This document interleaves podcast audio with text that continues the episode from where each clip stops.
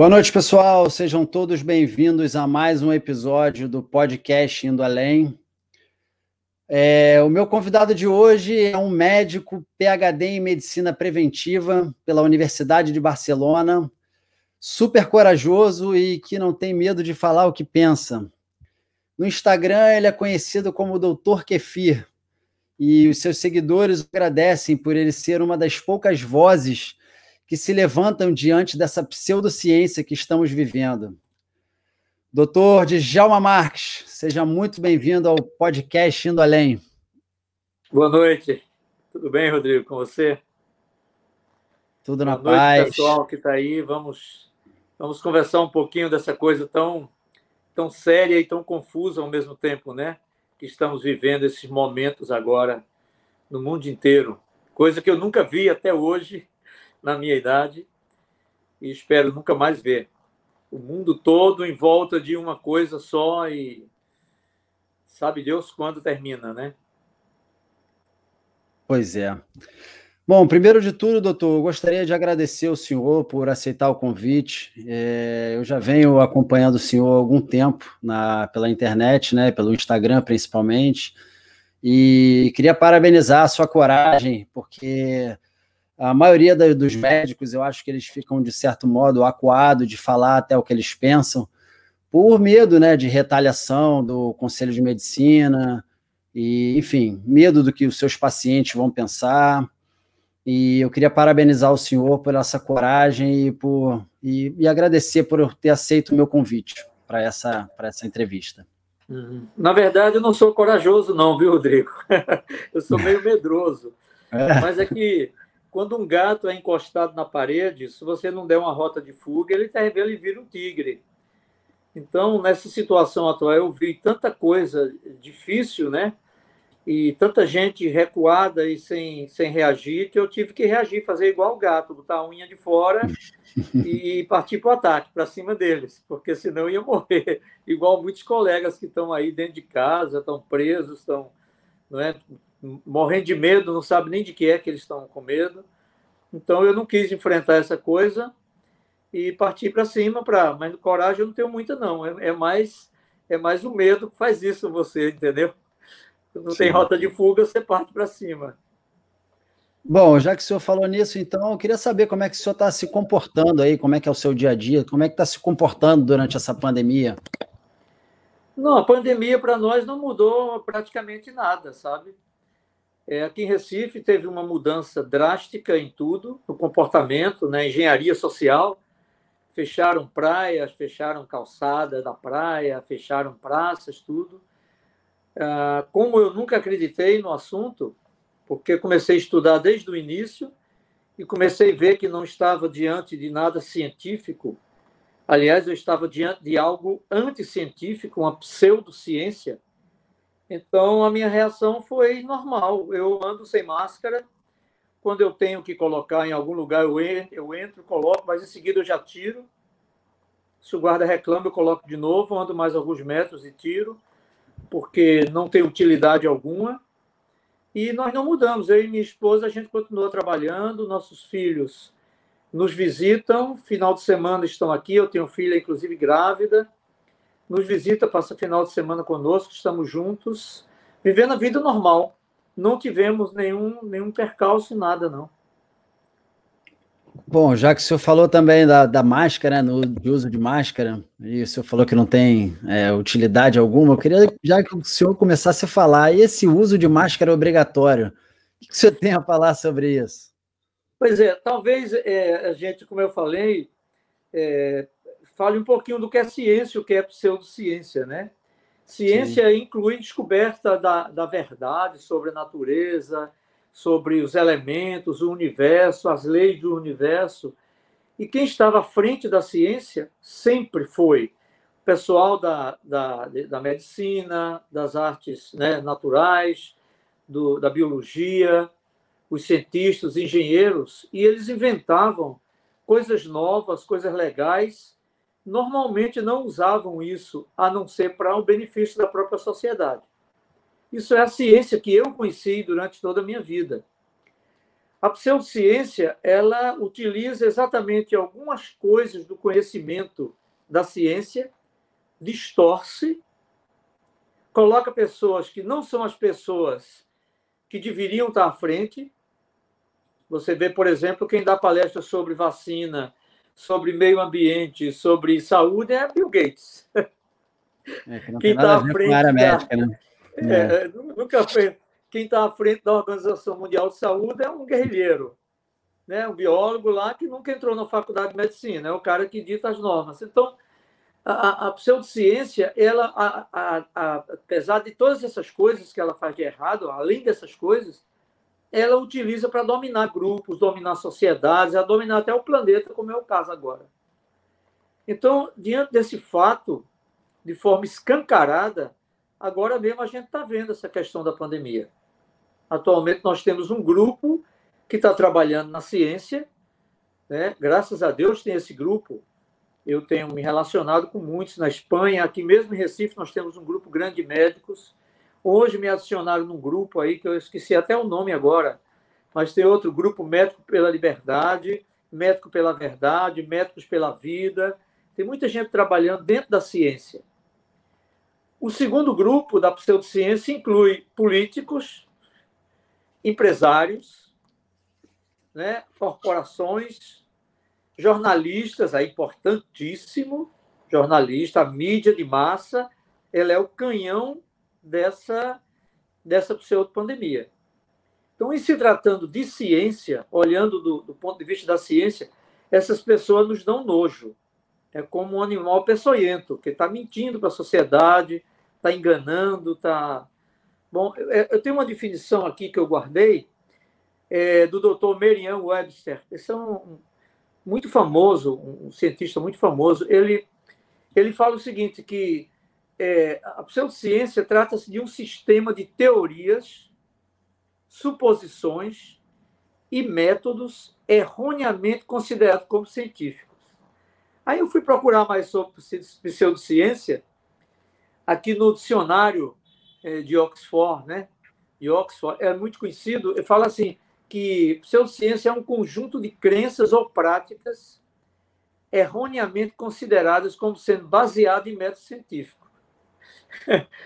Então, esses tecnocratas, eles têm interesses pessoais, eles usam a mentira para afirmar que a pseudociência está assentada na verdade, eles negam a ciência e até ridicularizam quem está fazendo ciência.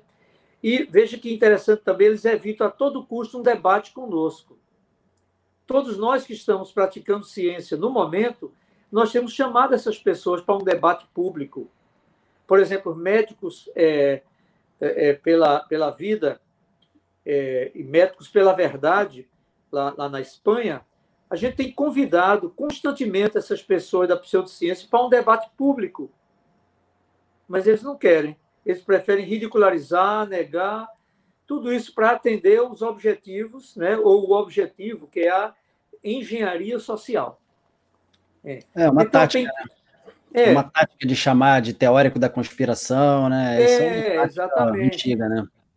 Um, uma das coisas que você perguntou sobre máscara, que eu chamo fralda de boca, hum é, é, muito parecido com uma pessoa que coloca uma fralda, faz as necessidades, tira, depois põe novamente, mas com, a, com as necessidades lá, depois de uma semana lava, põe no... Essa fralda de boca. Então, se você acessar, por exemplo, o site da OSHA, que é Occupational Safety and Health Administration, lá você encontra ele dizendo claramente assim: as máscaras de rosto não protege o usuário contra agentes infecciosos transmissíveis pelo ar. Preste atenção o que diz essa agência aqui. Devido à falta de ajuste e vedação ou filtragem adequada. Das máscaras cirúrgicas, eles dizem exatamente o mesmo e justifica que elas não protegem nada, devido à soltura e à falta de selagem ou filtragem inadequada. Mas veja, dentro das perguntas que fazem nesse contexto para essa agência OSHA, diz assim: nós recomendamos que os, empregad os empregadores incentivem os trabalhadores a usar coberturas faciais no trabalho. Os revestimentos faciais destinam-se a evitar que os portadores de Covid-19, sem sabê-lo, ou seja, aqueles que são assintomáticos ou pré-sintomáticos, espalhem gotículas respiratórias potencialmente infecciosas para outras pessoas. Isso é conhecido como controle de fonte. Ou seja, ele, isso não é ciência. Você informa uma coisa e volta atrás na mesma hora, hum. Entendeu? Volta de forma vergonhosa. Isso nos mostra que muitas dessas instituições elas estão envolvidas nessa virose, mas elas não utilizam critério científico. A Organização Mundial de Saúde, me diga o que foi que ela falou e manteve. Praticamente nada. Ela é, fala uma coisa um dia, fala outra, fala outra, entendeu? Uhum. CDC nos Estados Unidos, a mesma coisa. Ela orienta que todas as pessoas usem máscaras em público e perto das outras pessoas. Aí eu pergunto: o uso de uma máscara não pode proteger de você receber o Covid, mas é supostamente capaz de impedir que outra pessoa obtenha de você. Onde é que está a ciência aí, entendeu? É, não faz sentido. É. Então, é. para mim, o que a essa, essa agência OSHA chama de controle, nesse controle dele, controle de fonte, na verdade é controle das pessoas. Manipulação das pessoas, né? É, controle delas aí. Muita coisa. É, eu, eu, na verdade, assim, sempre tive um certo receio, assim, porque desde o início, minha mãe, lá, no, lá em março, no início de março, eu acho que ela foi uma das primeiras a pegar o Covid em, em Niterói, aqui, uma das primeiras pessoas a pegar no Rio de Janeiro. E eu lembro que na época o protocolo inicial era que ele fique em casa, né? É. Então, minha mãe foi para o hospital duas ou três vezes e sempre mandavam ela, uma médica, inclusive, numa das vezes, deu uma bronca nela, vai para cá, tá já. Ela não, e se recusavam até de alguma maneira, falavam, não, então você está bem, ela, ela tinha uma febre, e, mas volta para casa, é gripe e tal, e vai tratando em casa. E numa dessas, uma amiga da minha irmã, que também é médica, aí falou, pediu para ela pelo menos fazer um, um, exame de imagem, né? Uma, uma tomografia, para ela ver como é que estava o pulmão da minha mãe. E minha mãe foi numa clínica dessa, né, devidamente protegida, com máscara, e sim, ela estava com uma suspeita de. Logo no início, ninguém sabia o que, que era. E ela fez o exame e constatou, a médica acessou lá o exame e viu que o pulmão dela estava bem comprometido. E falou: ó, vai para o hospital agora e se interna, porque até então ninguém queria aceitar, ninguém queria examinar ela de, a fundo para saber, por conta dessa todo esse medo, né? Até os profissionais de saúde estavam com medo de, de acessar isso, ninguém sabia, era muito no início. E aí internaram minha mãe, ela ficou isolada lá no hospital, eu não pude ter acesso. E, enfim, aí ela começou a fazer aquele tratamento, que na época era azitromicina com clavulin e não tinha ainda esse, o, o a hidroxicloroquina, ainda não estava sendo usado, só em casos mais graves. E, enfim, mas ela tomou esse medicamento e em dois dias, três dias, ela voltou para casa e ficou boa. Assim, ela recuperou muito rápido, uma vez que ela começou a fazer o tratamento que né, deveria ter sido feito dez dias antes. Uhum. E, e, aí, após isso, a gente ficou muito assim, intrigado, que a gente falou, cara, alguma coisa estranha nisso. Por que, que será que tem toda essa, essa, essa coisa em cima desse negócio aí? O que está acontecendo de verdade? Eu comecei a buscar informações, né, alguém que falasse, e as informações eram muito escassas de pessoas que realmente estavam questionando isso, né? Todo mundo estava seguindo os protocolos que, né, que eram para ser seguidos e enfim, aí veio esse lockdown, veio toda essa, essa história aí que o senhor já falou, né? O OMS uma hora bota máscara, outra hora tira máscara, outra hora tranca todo mundo. E, enfim, isso aí não, não, não levou ninguém a nada, né? Só levou a problemas de economia, problema que a gente já está vendo aí agora. E eu queria é. saber, assim, e o que, que o senhor, como que o senhor achou, assim, fez contato com o médico pela verdade, né? Tem aqueles médicos que se, começaram a se levantar lá na Europa, lá na Espanha. Como que o senhor começou a acessar isso, começou a questionar essa, essa história toda? Não, veja, essa questão da, de fica em casa, é, nós médicos todos fomos enganados. Para mim foi um engano assim, intencional mesmo, sabe? Eu mesmo postei fica em casa. Se você lá no meu Instagram procurar, Eu, eu tinha chegado à Europa recentemente, quando estava ainda não tinha se declarado pandemia, é, mas foi logo após o carnaval aqui em Recife, e eu me envolvi totalmente nessa questão, pensando que estava se tratando de uma coisa séria. Então, Fique em Casa não era, não tinha nenhum objetivo de protocolo, sabe? Para tratamento, para prevenção, nada. O objetivo era único. Os hospitais não estão preparados. Se adoecerem muitas pessoas ao mesmo tempo, o que, é que vai acontecer? Vai superlotar os hospitais e vai blackout. Então, nesse sentido, era lógico, porque a saúde nunca foi prioridade no Brasil. Quer dizer, foi muitos anos atrás, né? Muitos anos atrás. De 30 anos para cá não, não tem prioridade. É, mas então, com os hospitais, eu trabalhei em hospital há muitos anos, eu sei que é, como a situação é, é gravíssima. E você sair pisando em, em cima da, da, do lençol dos doentes no chão, no corredor, porque não tem leito para Bom, mas como agora chegou essa virose de repente, e, e, bom, então fica em casa, era para preparar isso aí. Mas aí começou a se preparar e o que a gente viu e vê são hospitais imensos montados sem ninguém dentro. Então é. depois é. eles mudaram o discurso. Foi aí foi quando eu comecei a ficar esperto. Tem mudaram coisa discurso, aí. É, mudaram o discurso para o negócio de achatar a curva. Aí eu digo, opa, é, era para ajeitar hospitais, agora é achatar a curva. Então o negócio, depois a gente começou a ver que era político. Hoje eu falo a você de maneira muito clara. Essa virose não tem nada a ver com saúde pública. É um problema político. É uma guerra de narrativas. Se esses políticos esses moleques todos aí que estão à frente dessas instituições, né? tipo é, Bill Gates, etc. Se esses caras entregassem esse assunto para nós médicos, isso seria resolvido muito rápido. Mas, por exemplo, você toma o Brasil, veja o Brasil, tomaram, tiraram do presidente, que tinha o Ministério da Saúde, que ele poderia organizar todo o país, chamar os médicos, fazer toda tiraram o, o, o poder dele e entregaram para os prefeitos, os governadores. Uai, eu conheço prefeito que nunca foi nem no, no segundo grau. Ele junta os vereadores e ele que determina, junto com, com outros prefeitos, o que é que deve fazer na cidade.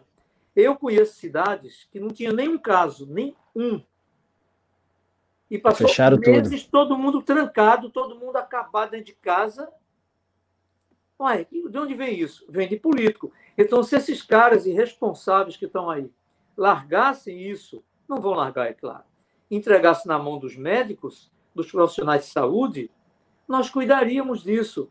Agora não precisa mais só médico, viu? agora precisa muito de psicólogos, muito, de nutricionista, de biólogo, de tudo, porque agora a situação está complicada. Eles complicaram a vida das pessoas. Porque colocaram dentro de casa Hoje eles não colocam na mídia, mas o número de suicídio é uma coisa absurda que está havendo. Absurda. E eu vou te falar uma coisa pior.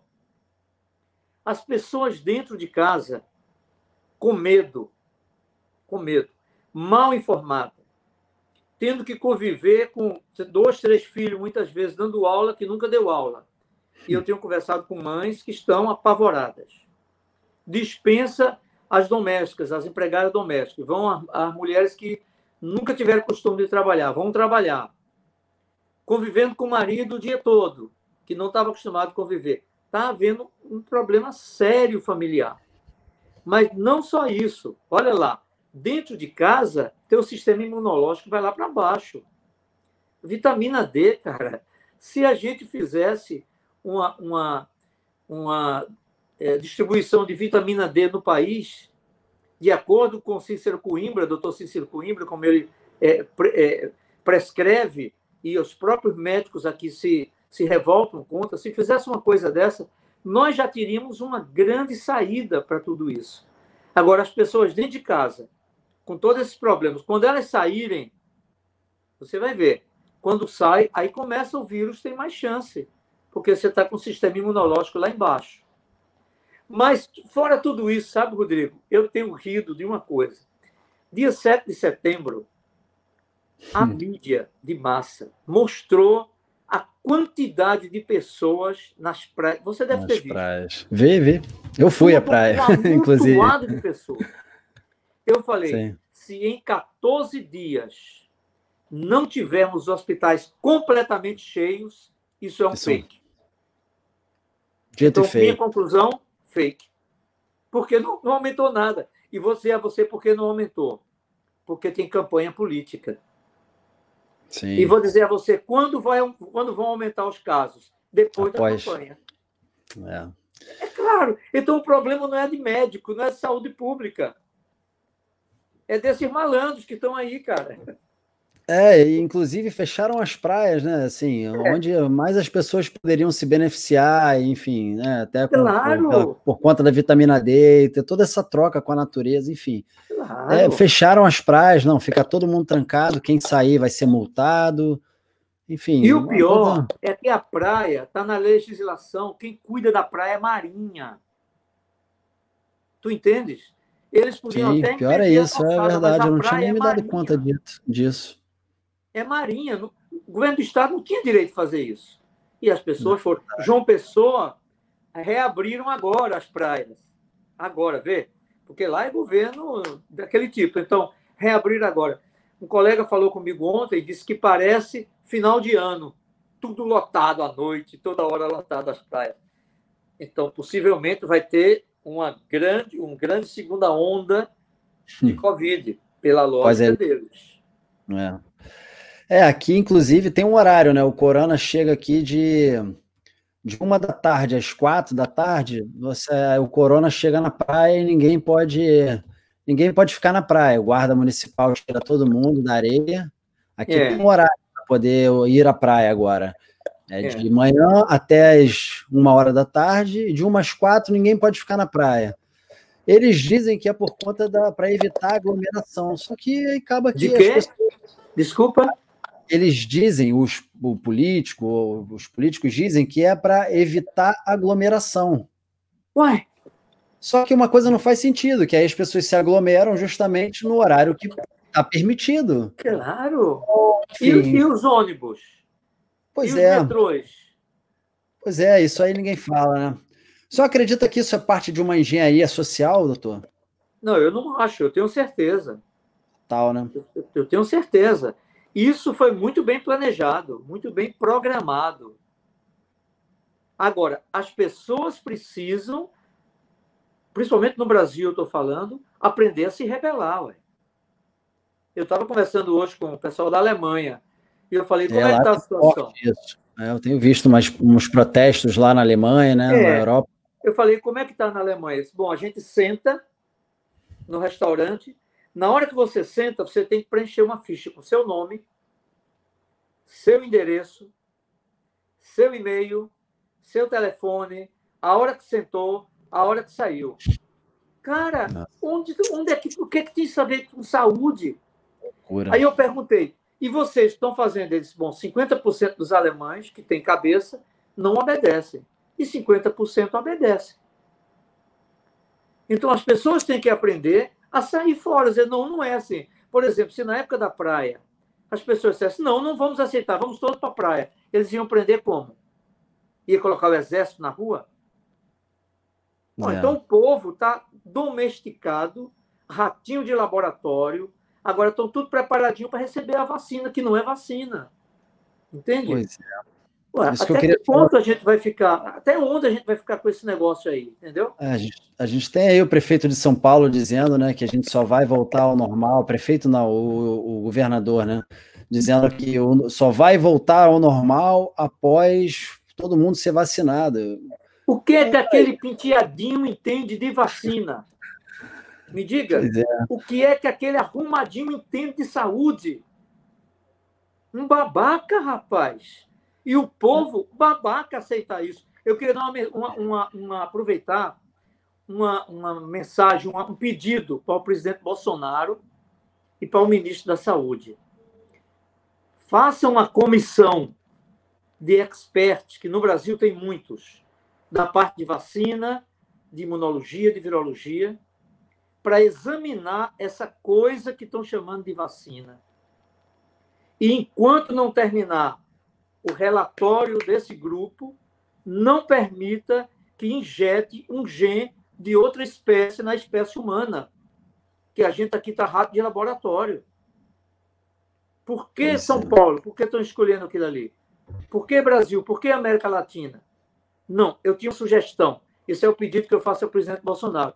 E a minha sugestão é que todos esses caras, esses penteadinhos como esse São Paulo, todos os políticos tinham que ser vacinados primeiramente. Todos. Congresso Nacional, Câmara dos Deputados, tudo. Depois de cinco anos para a gente, cinco anos para a gente observar os efeitos da vacina. Porque essa porcaria que tem aí, que não é uma vacina, nem tem eficácia, nem tem segurança, nem é uma vacina. Vacina é vírus vivo, morto, atenuado. Isso aí é um gene para se misturar com o nosso gene, com a nossa raça. Imagina se vai colocar um gene de cabra em você. Teu filho vai nascer um homem cabra. Aí você, meu Deus, o vírus é a mesma coisa. Vamos colocar um gene de um vírus em você para que suas células produzam o vírus. Perdão, vamos colocar um gene, só um gene, para tuas células identificarem o gene e produzirem um vírus. Quem te garante que o teu sistema imunológico não vai te atacar imediatamente em cima disso?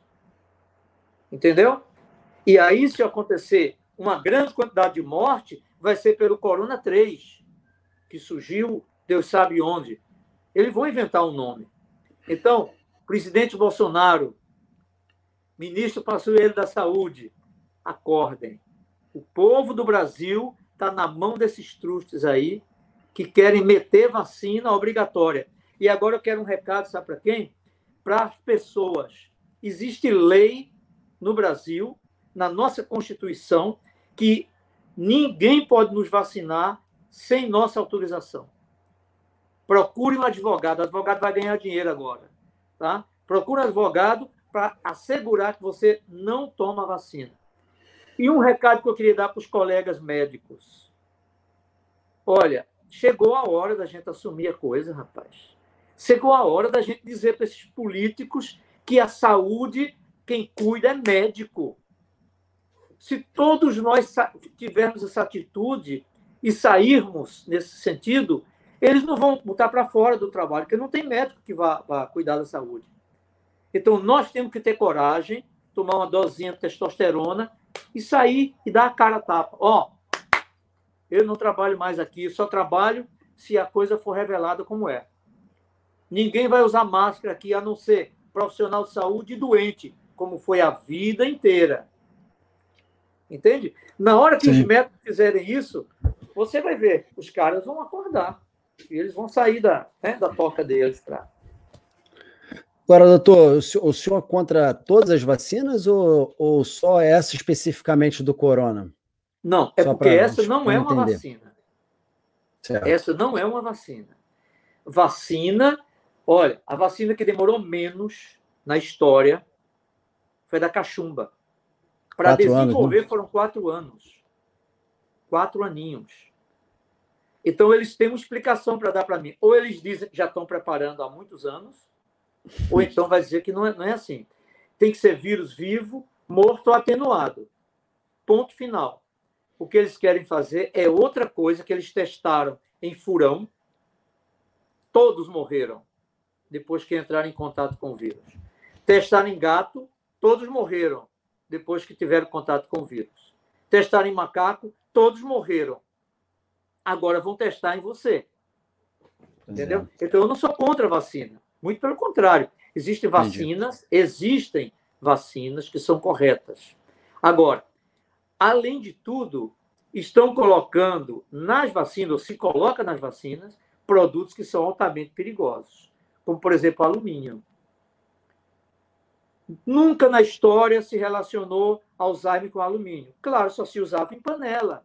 Eu fui criado com panela de alumínio, eu sou do sertão de Pernambuco. É a panela de alumínio, nunca teve problema. Só que na vacina, injetado em você, é diferente. Então, nós temos um aumento brutal de Alzheimer. pesquisas já mostraram que está relacionado com alumínio. E muitas vacinas têm o alumínio. Autismo também Autismo já se mostrou também, né? relacionado é. com a tríplice. Ok? Antes, olha, eu tenho, eu tenho uma tabelinha, se eu puder, eu te mando aí para você postar. Eu tenho uma tabelinha mostrando que em 1975, se eu não me engano, eu não tenho decorado, mas mais ou menos isso. Uma criança em cada 5 mil que nascia, nascia autista. O negócio vai aumentando a tal ponto que em 2032, uma criança em cada duas vai, estar, tá vai ser autista. É impressionante mesmo. Eu, eu agora, Olha, recentemente. Coisa séria. Recentemente eu entrevistei um naturopata suíço, não sei se o senhor conhece, Thomas Zand. Sim, ele sim. mora no Brasil já há muitos anos e, e a gente estava falando sobre isso, justamente. E na sala do meu filho, na escola, né, antes da pandemia, na, na, própria na escola dele tinham duas crianças, era uma escola pequena, mas tinham 14 alunos só, um projeto. E de 14, duas crianças eram são autistas, né? E é impressionante assim o número de, de pessoas próximas, assim, que com filhos autistas. Incrível, e... incrível, incrível. É impressionante. E as pessoas, quando você traz uma informação dessa, né? É, inclusive o senhor médico, o Thomas, naturopata, quando as pessoas trazem informações como essa, relacionando o, vacinas, o, alumínio ao autismo, ao Alzheimer, é impressionante como as pessoas se incomodam e ficam, é, elas não querem ver, né? E é, tem uma, tem um, elas rejeitam é, esse tipo de informação, diz que é coisa, isso é coisa de teoria da conspiração. É. Como que o senhor lida com isso? É, como que o senhor lida ser chamado de teórico da conspiração? Não, ninguém nunca me chamou. Não? Ninguém nunca me chamou, não. Eles falam mais que eu sou louco. E eu, eu agradeço, eu tenho uma parte louca. Eu acho que a pessoa que nunca foi louca, ela deve ter uma vida miserável. Com certeza. mas, assim, mas assim, eu estudei a minha vida inteira. Eu Sim. nunca tomei um remédio para depressão, nem para nem dormir, nem para coisa nenhuma desse, desse estilo. Eu nunca tive doença, nunca fui a psicólogo, nunca fui a nada. Estou dizendo que você não deve ir, mas eu nunca fui, então não sou, não sou exatamente padrão de doido. E eu não tenho teoria da conspiração, eu convido as pessoas para discutir comigo. Eu convido, ninguém. Aí eu recebo ameaça de outro tipo, dizendo que eu queria que seu filho morresse. O senhor quer receber uma bala de que, em que, que tipo de arma? quer de uma C30 ou quer. Já tem ameaças desse tipo comigo. Caramba. Entendeu?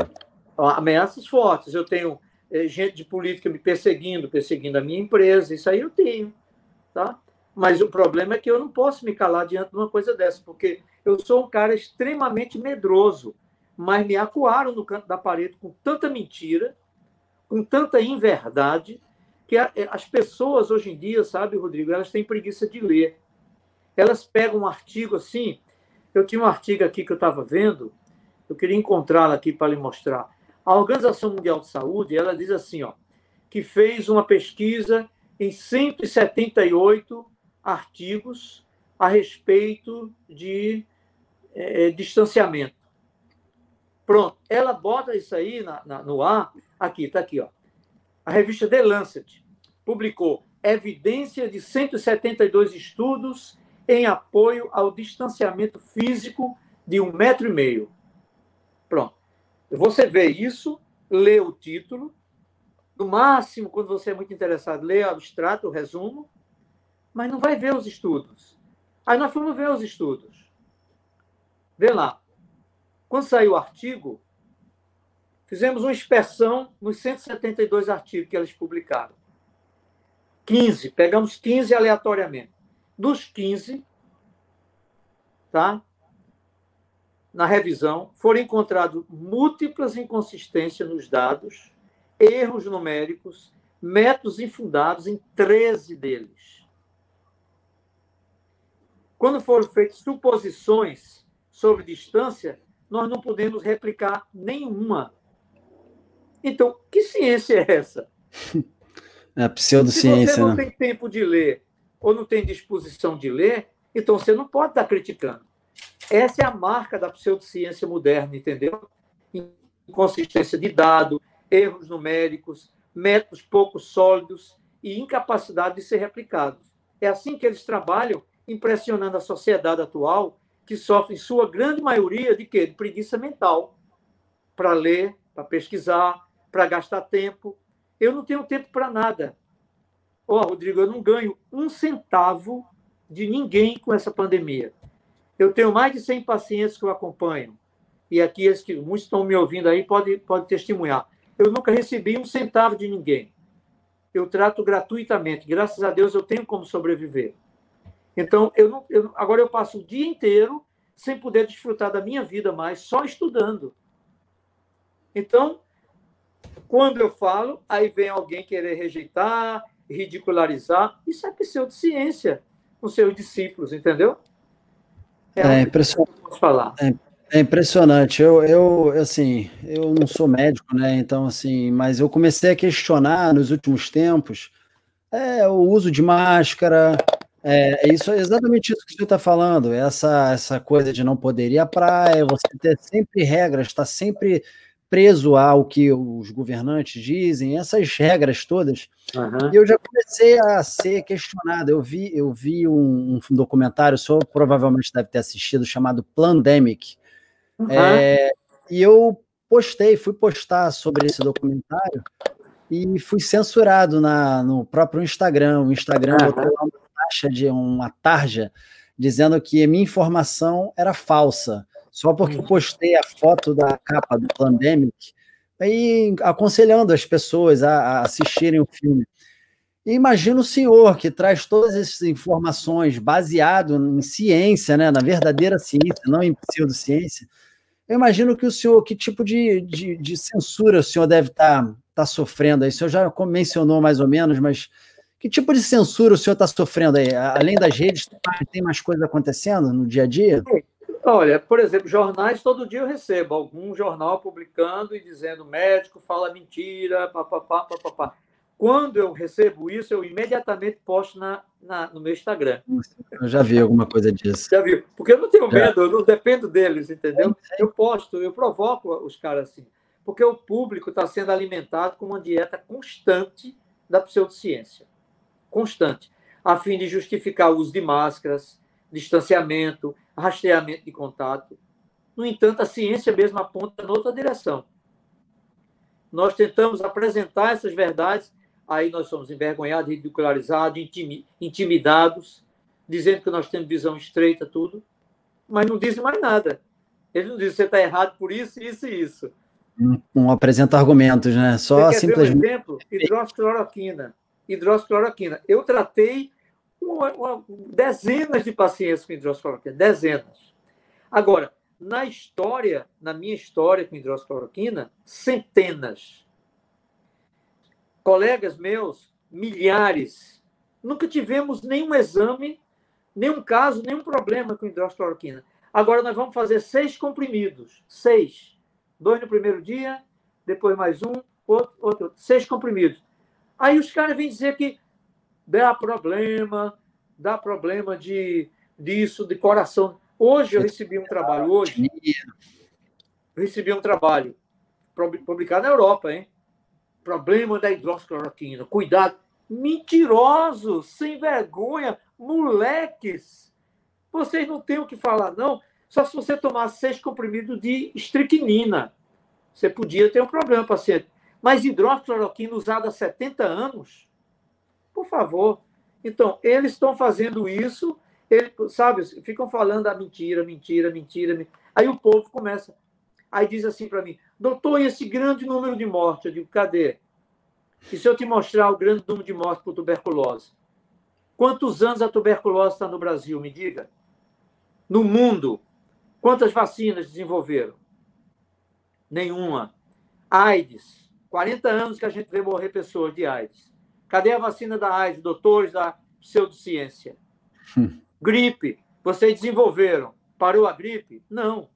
Existe a suspeita de que a gripe é que provocou problema de sensibilização e problema do corona 2. Cadê vocês? Deveriam responder. O que é que vão fazer? Vão pegar essa postagem nossa e. Mentira, papá. Não tem o que falar, não tem argumento. O jornalista Guilherme Fiuza, o senhor deve ter visto isso, né? Quando Conheço. o Brasil chegou à marca de 100 mil mortos, ele fez uma. Eu ele vi. Dados, né? fez um cruzamento de dados e descobriu que, na verdade, tinham 70 mil mortes a menos de outras doenças. E isso, esse tipo de informação ninguém dá crédito, né? Não sai na grande mídia, né? Porque não vai vender jornal. E... Quantas é pessoas morrem de malária no Brasil? De malária. De repente Entendeu? parou de morrer todo mundo, né? Para. Dessas doenças. Né? Tuberculose, de bronquite, é. de pneumonia, acabou. De gripe, acabou. Então as pessoas têm que enxergar isso, sabe, Rodrigo? Mas enxergar e reagir. Não é só dizer, é verdade, doutor, o senhor tem razão, parabéns. Parabéns, não sai dentro de casa, protesta, dá a cara a tapa. Médicos vão lá e diz, ó, oh, tá certo, o negócio é isso mesmo. Enfrenta os caras, vai para cima. Entendeu? Eu, eu, na minha vida, poucas vezes tive contato com assaltante. Tá? Mas eu lembro de uma vez que dois vinham para cima de mim. Quando eles vieram, parti para cima deles. Eu sei como me defender muito bem. Quando eu parti, eles caíram da bicicleta e saíram correndo. Esses caras você tem que enfrentar, tem que ir junto com eles. Olha, vamos lá. Né? Se os médicos fizerem isso, vai mudar o panorama aqui no Brasil. Como estão fazendo na Europa, hein?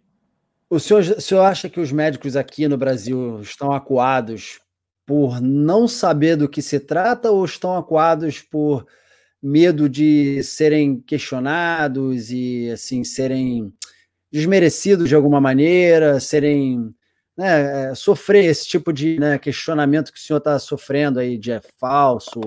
Ah, o senhor acha qual o que, que o senhor acha que que eles não Generalizar é muito perigoso, né? Tudo que se generaliza empobrece, claro. né? Claro. Não posso falar os médicos do Brasil. Agora, Sim. o que acontece? Tem muitos colegas no Brasil que estão trabalhando com afinco nessa questão do, da Covid. Estão trabalhando seriamente, estão dentro das UTIs, estão fazendo tudo. Mas, infelizmente, o conceito é que eles não estão vendo o que está por trás da coisa. Sabe, o conceito de qualquer coisa, eu sempre fui professor, né? Então eu dizia para meus alunos, a primeira coisa que você tem que aprender sobre qualquer coisa na vida é o conceito. Por exemplo, se eu digo eu quero aprender a dirigir, tá? Então eu tenho que saber para você me dizer o que é dirigir. Se é para dirigir um carro, para ir para sua escola e voltar, você vai ter um tipo de treinamento. Se é dirigir para dirigir um Fórmula 1, é outra coisa. Se é para dirigir uma carreta, é outra coisa. Então, o conceito tem que ser correto. Então, eles entraram no meio da onda, pegaram a pandemia e o vírus, que é terrível, e estão trabalhando dentro disso, mas não voltam para dizer: peraí, como fizeram os médicos na Itália e na Espanha. Que fizeram da Itália? Disseram: bom, é o seguinte, vírus não sobrevive em tecido morto. Por que é que estão mandando enterrar todo mundo? Por que é que estão mandando queimar, incinerar? Se o vírus não está mais ali. Então não vamos obedecer ao MS e vamos fazer necrópsia. Quando fizeram, descobriram que não tinha vírus nem no sangue nem no pulmão. Que o vírus, ele tem, ele existe, claro que existe. Só que ele não é isso aí, ele não tem letalidade maior que o vírus da gripe. A letalidade dele é muito pequena, tá? 80% da população já está imunizada, 98% da população tem contato e ganha imunidade ou adoece e faz tratamento, só 2% que é os idosos acima de 75 anos, com comorbidade, fumantes, hipertensos, esses vão ter problema e os hospitais estão aí prontos para ajudar. Então, por que essa confusão toda de querer fazer vacina em todo mundo? De querer considerar isso como uma coisa do outro mundo. Não é, é uma virose. E uma coisa da noite para o dia, né? Essa vacina, né? Essa vacina da noite para o dia. dia. Todo é. mundo agora tem que então, se vacinar. Colegas, né? é, da, desculpa te interromper. Os colegas Nada. da Itália, eles mudaram a, a, o roteiro, mudaram os protocolos de tratamento, porque eles viram que tem problema de coagulação. Aí começou a entrar anticoagulante, melhorou bastante já. Mas os médicos, pela verdade, né, eles não estão muito nessa área. Eu faço parte de alguns grupos. Esse grupo Médico pela Verdade, eles querem saber, e já entramos duas vezes junto na justiça, nós queremos saber o que está por trás e por que esses governadores permitiram tanta morte? Por que é que tem governos que não permitiram o uso de hidroxicloroquina quando milhares de médicos utilizam e as pessoas são curadas? Me diga. Então, nós, nós médicos pela verdade, estamos atrás disso. Já os médicos pela vida, que é outro grupo que eu faço parte, eles estão pelo tratamento precoce. Porque, assim, mesmo que o, colega não queira usar hidroxicloroquina, tudo bem, é o remédio do presidente, tá bom. Não use, não gosta do remédio, mas você tem que atender precocemente. O paciente tem que ser recebido precocemente. Mandar para casa, para quando tiver cansaço, voltar para o hospital, isso é genocídio. Isso sim é genocídio. Aí tem os cartazes aqui em vários lugares. Ah, se sentir alguma coisa, vá para casa. Se sentir falta de ar, venha para o hospital. Genocídio. Isso aí é genocídio. Esses caras vão ser responsabilizados se houver uma sindicância, se houver uma perícia clara, séria, eles vão ser responsabilizados. Você vai ver, como crime de guerra, igual os nazistas foram. Hoje eu estou é. falando sério. Hoje eu estou sem sorrir, porque eu estou por aqui. Ó. É, é, importante trazer esse tipo de informação. O senhor está na linha de frente, o senhor é médico, o senhor da área da saúde, o senhor, mais do que ninguém, tem toda a, voz, né, o peso para trazer esse tipo de informação. Uma coisa sou eu, que sou curioso, enfim, vou atrás de informação, outra coisa é o senhor que está na linha de frente aí, sabe do que está falando.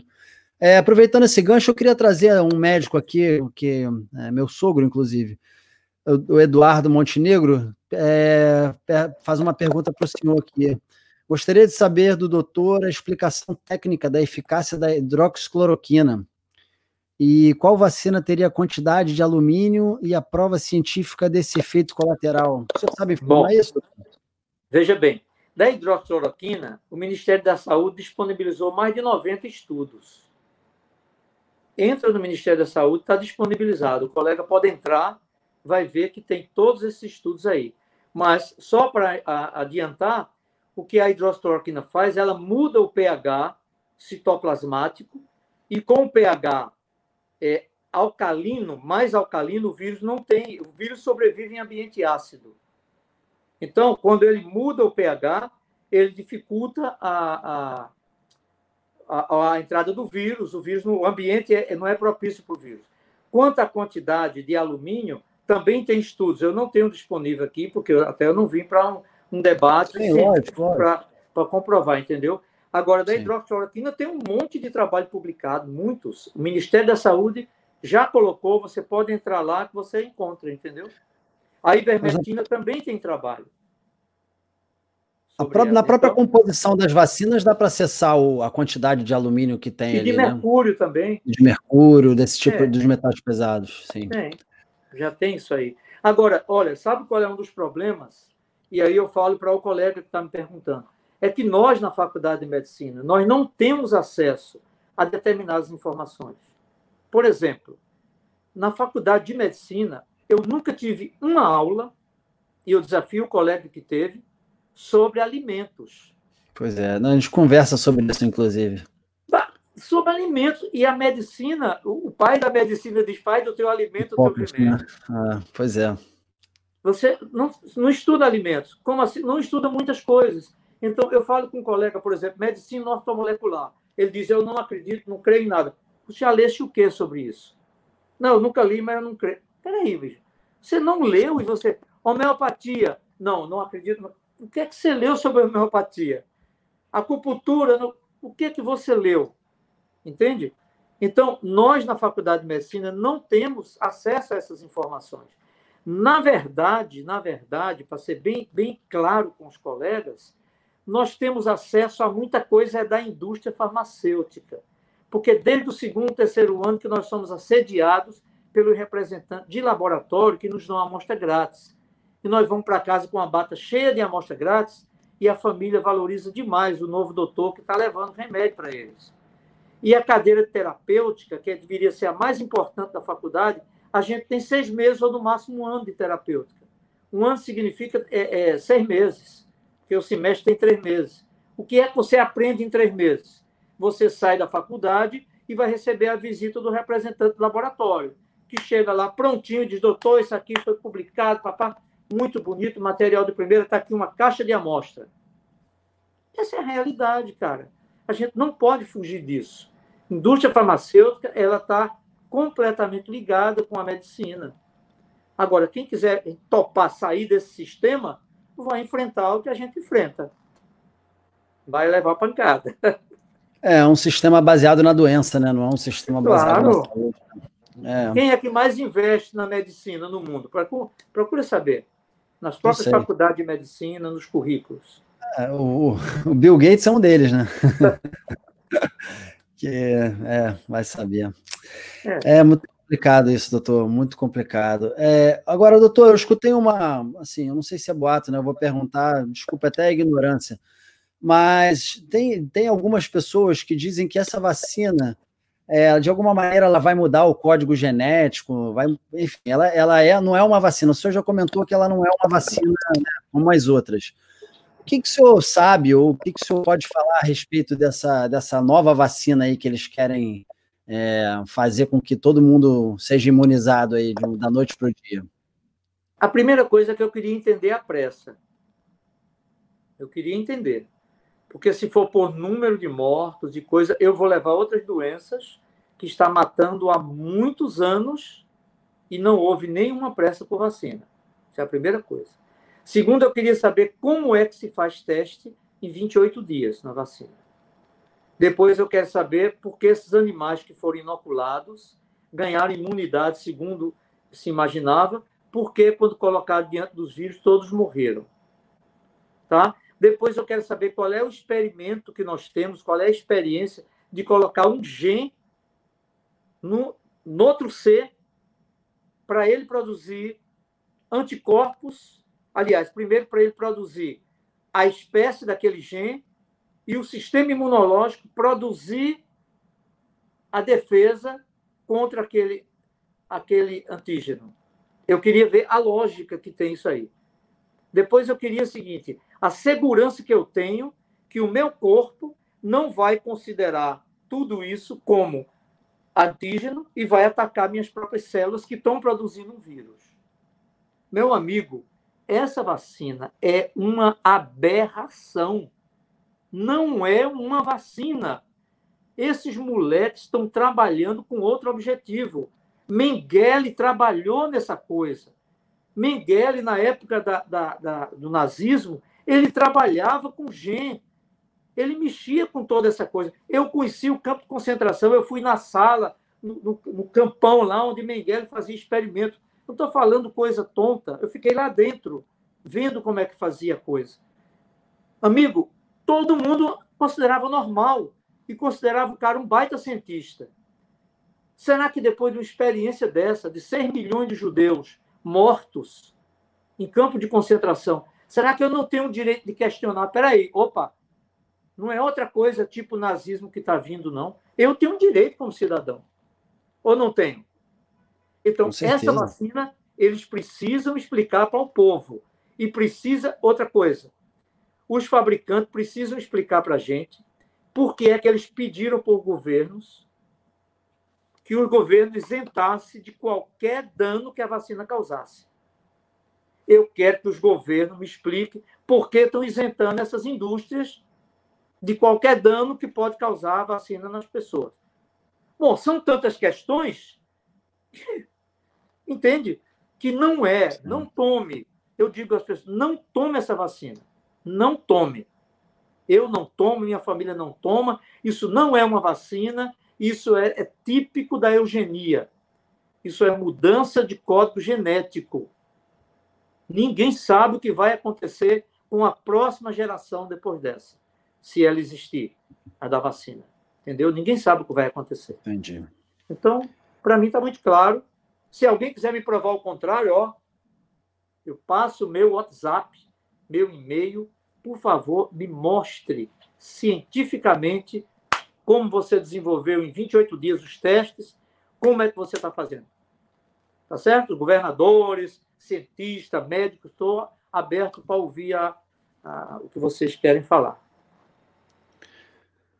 É, é Maravilha, muito bom ouvir isso do senhor. Eu já, já tinha feito a minha cabeça de não tomar por não confiar, justamente. Eu acho que as coisas estão sendo atropeladas, os processos estão sendo atropelados e é muito difícil a gente confiar numa coisa assim, né, que está querendo ser empurrada para a gente da noite para o dia. E me preocupa muito que daqui a pouco vão dizer que para você ir viajar, você só viaja se tiver essa vacina. É isso eu, que eles querem.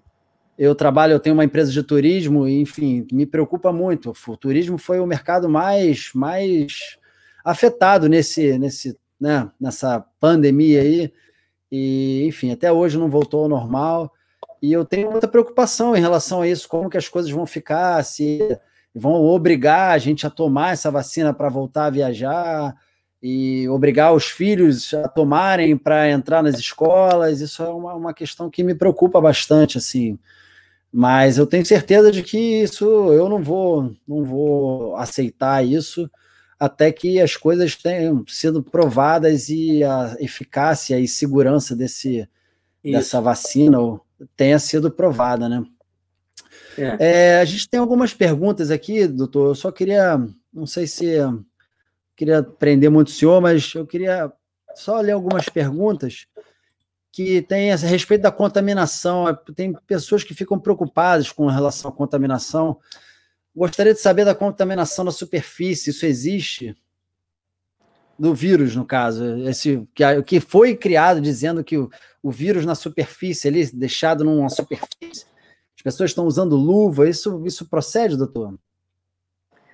Olha, contaminação ocorre, ocorre. Por, Claro que se você espirrar no, na mão, passar a mão no corrimão, durante algum tempo vai ficar vírus ali.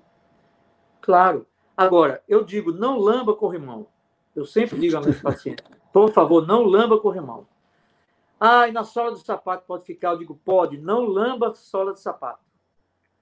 Olha, lavar as mãos, lavar as mãos, tapar esses cinco buracos que tem aqui, em situações de risco, como diante de pessoas contaminadas, não utilizar a mão sem lavar, papel, botar na boca, no nariz ou nos olhos, isso são prevenções normais de qualquer tipo de, de, de, de epidemia.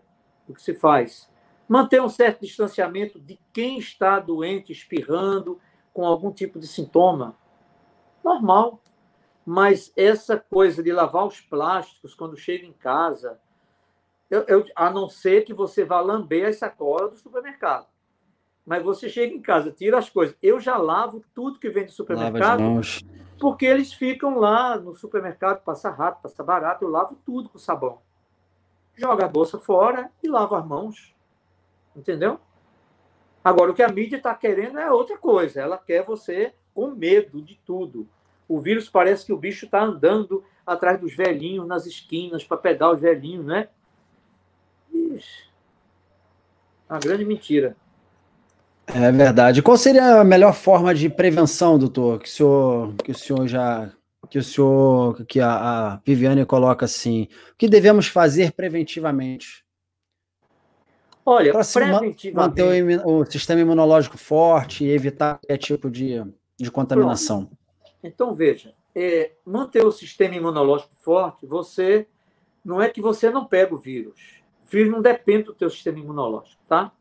Se ele entrar em você, ele entra. Agora, se tu tem um bom sistema imunológico, então, claro que isso dificulta a proliferação dele, embora você às vezes precise de tratamento, tudo. Mas o que eu digo de prevenção, para falar de modo bem geral, número um, principal, vitamina D. Tá? E alguns colegas podem se assustar. A minha eu não deixo cair de 80, tá? não deixe cair de 80. Eu sei que o laboratório fala que acima de 20 está normal, até 40. Eu não. A minha, a última vez que eu fiz deu 126. Tá? Nunca tive problema. Eu mantenho sempre alta. Então, tomar, você equilibrar a vitamina C e ficar tomando uma dose né, de, de, de mil UI por dia, ok. Então, seria o primeiro ponto. Segundo, se você é fumante, desculpa, mas aí você está colaborando com o vírus. Tá certo? Nós temos é, a problema de obesidade, é outro grande problema. Células adiposas são as células que mais absorvem toxinas. Então, é, as células adiposas é exatamente onde se acumulam os agrotóxicos. O benzeno da vida se acumula nessas células, principalmente. Então, se você pode e deve é, fazer exercício para poder manter seu peso dentro do padrão de normalidade, ideal. Eu, eu faço uma brincadeira na minha casa, eu vou aconselhar você a fazer. Eu, eu e minha esposa, nós temos 42 anos de casado. Todo ano a gente põe a roupa que casou e eu digo, se ficar apertado, a gente vai entrar num acordo aqui, viu? Que não pode. Então tem que manter. Como você faz isso? Por exemplo, jejum intermitente. É uma coisa legal que você pode fazer para manter o peso. Entendeu? Agora, tem produtos como cúrcuma, como gengibre, que são antioxidantes, que todos nós sabemos, são anticancerígenos também, né? Tem alguns trabalhos também mostrando, que você come no dia a dia, evitar agrotóxicos. Eu não como na medida do possível. Quando eu viajo, às vezes tem que comer, mas aqui eu ou eu planto no meu quintal ou eu faço a minha feirinha de orgânico e como orgânico. Eu não como nada enlatado. Absolutamente nada que vem em lata, porque aí já vem as outras coisas junto. Não como nada de embutido. Produto de origem animal, ele faz parte de um, 20% da minha dieta. Então, eu dou preferência a cereais integrais, orgânicos, a verduras e frutas orgânicas e, né, basicamente, sementes né, e um pouco de produto animal que eu utilizo, principalmente o peixe. Exercício físico, e eu te falo umas coisas que as pessoas não valorizam. Bom humor, meu amigo. Medo, covardia é uma coisa terrível. Bom humor, você está contente, você. Paciente chega no meu consultório, agora não mais, não estou mais clinicando. Chegava, primeira coisa que eu perguntava: como é teu sono, como são tuas fezes, como é teu humor. Geralmente eu ficava meio surpreso. Minhas fezes, sim. Que cor são? São finas ou são grossas? São marrons ou são mais para pretas? São partidas ou são inteiras? Cheira mal ou não cheira? Você vai numa feira de cavalos árabes. Eu morei um tempo na Andaluzia e tinha feira de cavalos árabes. É interessante. O cara vai vender o cavalo, aí tem um cara que vem, que dá opinião sobre o cavalo. Sabe o que é que ele espera? Que o cavalo faça cocô. Ele pega as fezes, pode comprar. Pelo cheiro. Entendeu? Então são coisas que a gente não aprende na faculdade de medicina. Também eu não vou mandar ninguém fazer isso, mas o cheiro das fezes claro. diz muito para mim sobre a microbiota, sobre a fermentação, sobre o que você está comendo, entendeu? Então, são, são coisas gerais. Come como tua avó fazia, que você vai estar bem preparado. Tua avó né, fazia boa comida antigamente, na panelinha de barro, galinha caipira, né? Essas coisas normais da vida. Agora, se você vai para o hambúrguer, Coca-Cola, papai, teu sistema imunológico vai ter que trabalhar todo dia para estar se defendendo. Aí é difícil para ele. A Estela colocou aqui, ó. Esse é médico de verdade. Falando assim, ó, esse é médico de verdade. A mesma Estela que botou esse doutor, botou aqui, ó, em relação em relação às outras vacinas que existem no mercado, qual a opinião do doutor? É, eu queria pedir a você, Estela, para eu não, não dar muito essa opinião agora. É, tá certo? Eu, eu não queria me meter muito nessa área, porque, primeiro, não é a minha área específica. Agora, para você, eu digo, eu só vacinei meus filhos nas que, nas que eram extremamente obrigatórias. Como eu morava no exterior, aí eu tinha que vacinar. Quando eu não podia burlar, eu, eu vacinava. Poliomielite, e não vou muito mais além dessas coisas aí, não. Mas eu não gostaria de falar agora, tá? Tá ótimo. Ela votou aqui, tá ótimo, entendo. Maravilha. Agora, doutor, eu só queria, para a gente finalizar, eu queria que o senhor desse uma, uma, uma dica ou de alguma maneira pudesse dar uma mensagem aí, o que, que o senhor é, poderia dizer, assim, o que, que o senhor sugere para as pessoas é, se portarem nesse momento tão tão difícil, né? Tão assim, a gente está sendo bombardeado dessa do pelo medo. Qual é, é. Qual é o que, que o senhor sugere para as pessoas aí? Qual é a dica que o senhor dá para as pessoas enfrentarem esse momento? a primeira dica eu tenho dado desde quando começou a pandemia: você tem que desligar a televisão. Boa. Completamente. A minha eu desliguei em 1997. Na minha casa eu não tenho canal de televisão, eu tenho internet só. Então, boa tela, mas eu entro na internet. Eu não vejo televisão. Porque a mídia trabalha para alguém. Não existe mídia independente. Então, isso já é uma boa coisa que vai te ajudar. Segundo, saia de casa para tomar sol. Não fique dentro de casa. Vá para a praia, se tiver praia na sua cidade. Preferência, tome sol a pico. 11 horas até 1 da tarde, sem protetor solar. Protetor solar. Justamente ao contrário. É, é outra inverdade. Justamente ao contrário do que mandam fazer, né?